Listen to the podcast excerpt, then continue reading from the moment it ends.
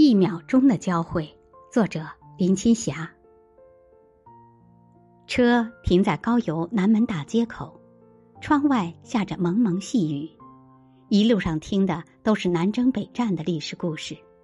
连日来参观许多古文化遗址，有时徘徊在千年古迹的赵州拱桥上，有时站在新石器时代的黄土墙边。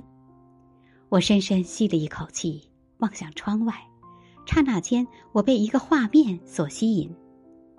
一个只有四五岁的小男孩，两手扶着落地窗口，他身上只穿着一件大红的小领 T 恤衫，下面露着小弟弟。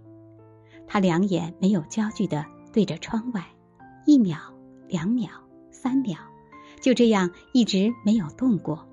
那眼神不应该属于这个年龄的孩子。他在想什么？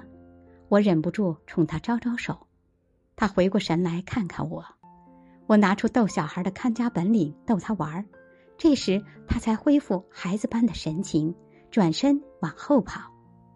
我心想，他不会舍得不回头再看我一眼。后屋显然没人搭理他，他又急忙往回跑，想留住窗外的风景。我努起嘴唇，一张一合扮小鸟嘴。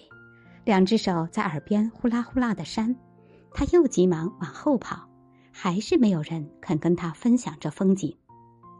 我在车窗里欣赏他心情的起伏、情绪的转化，他显得不知如何是好。把窗关上，马上再打开，又关上，再打开，最后他站在门边，灿烂的笑了，笑得好纯好真。他开始接受我。向我招招手，这一秒钟，我们成了朋友。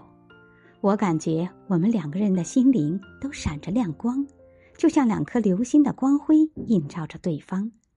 这时，车子渐渐开动，下一秒，我们的招手已经变成挥手道别了。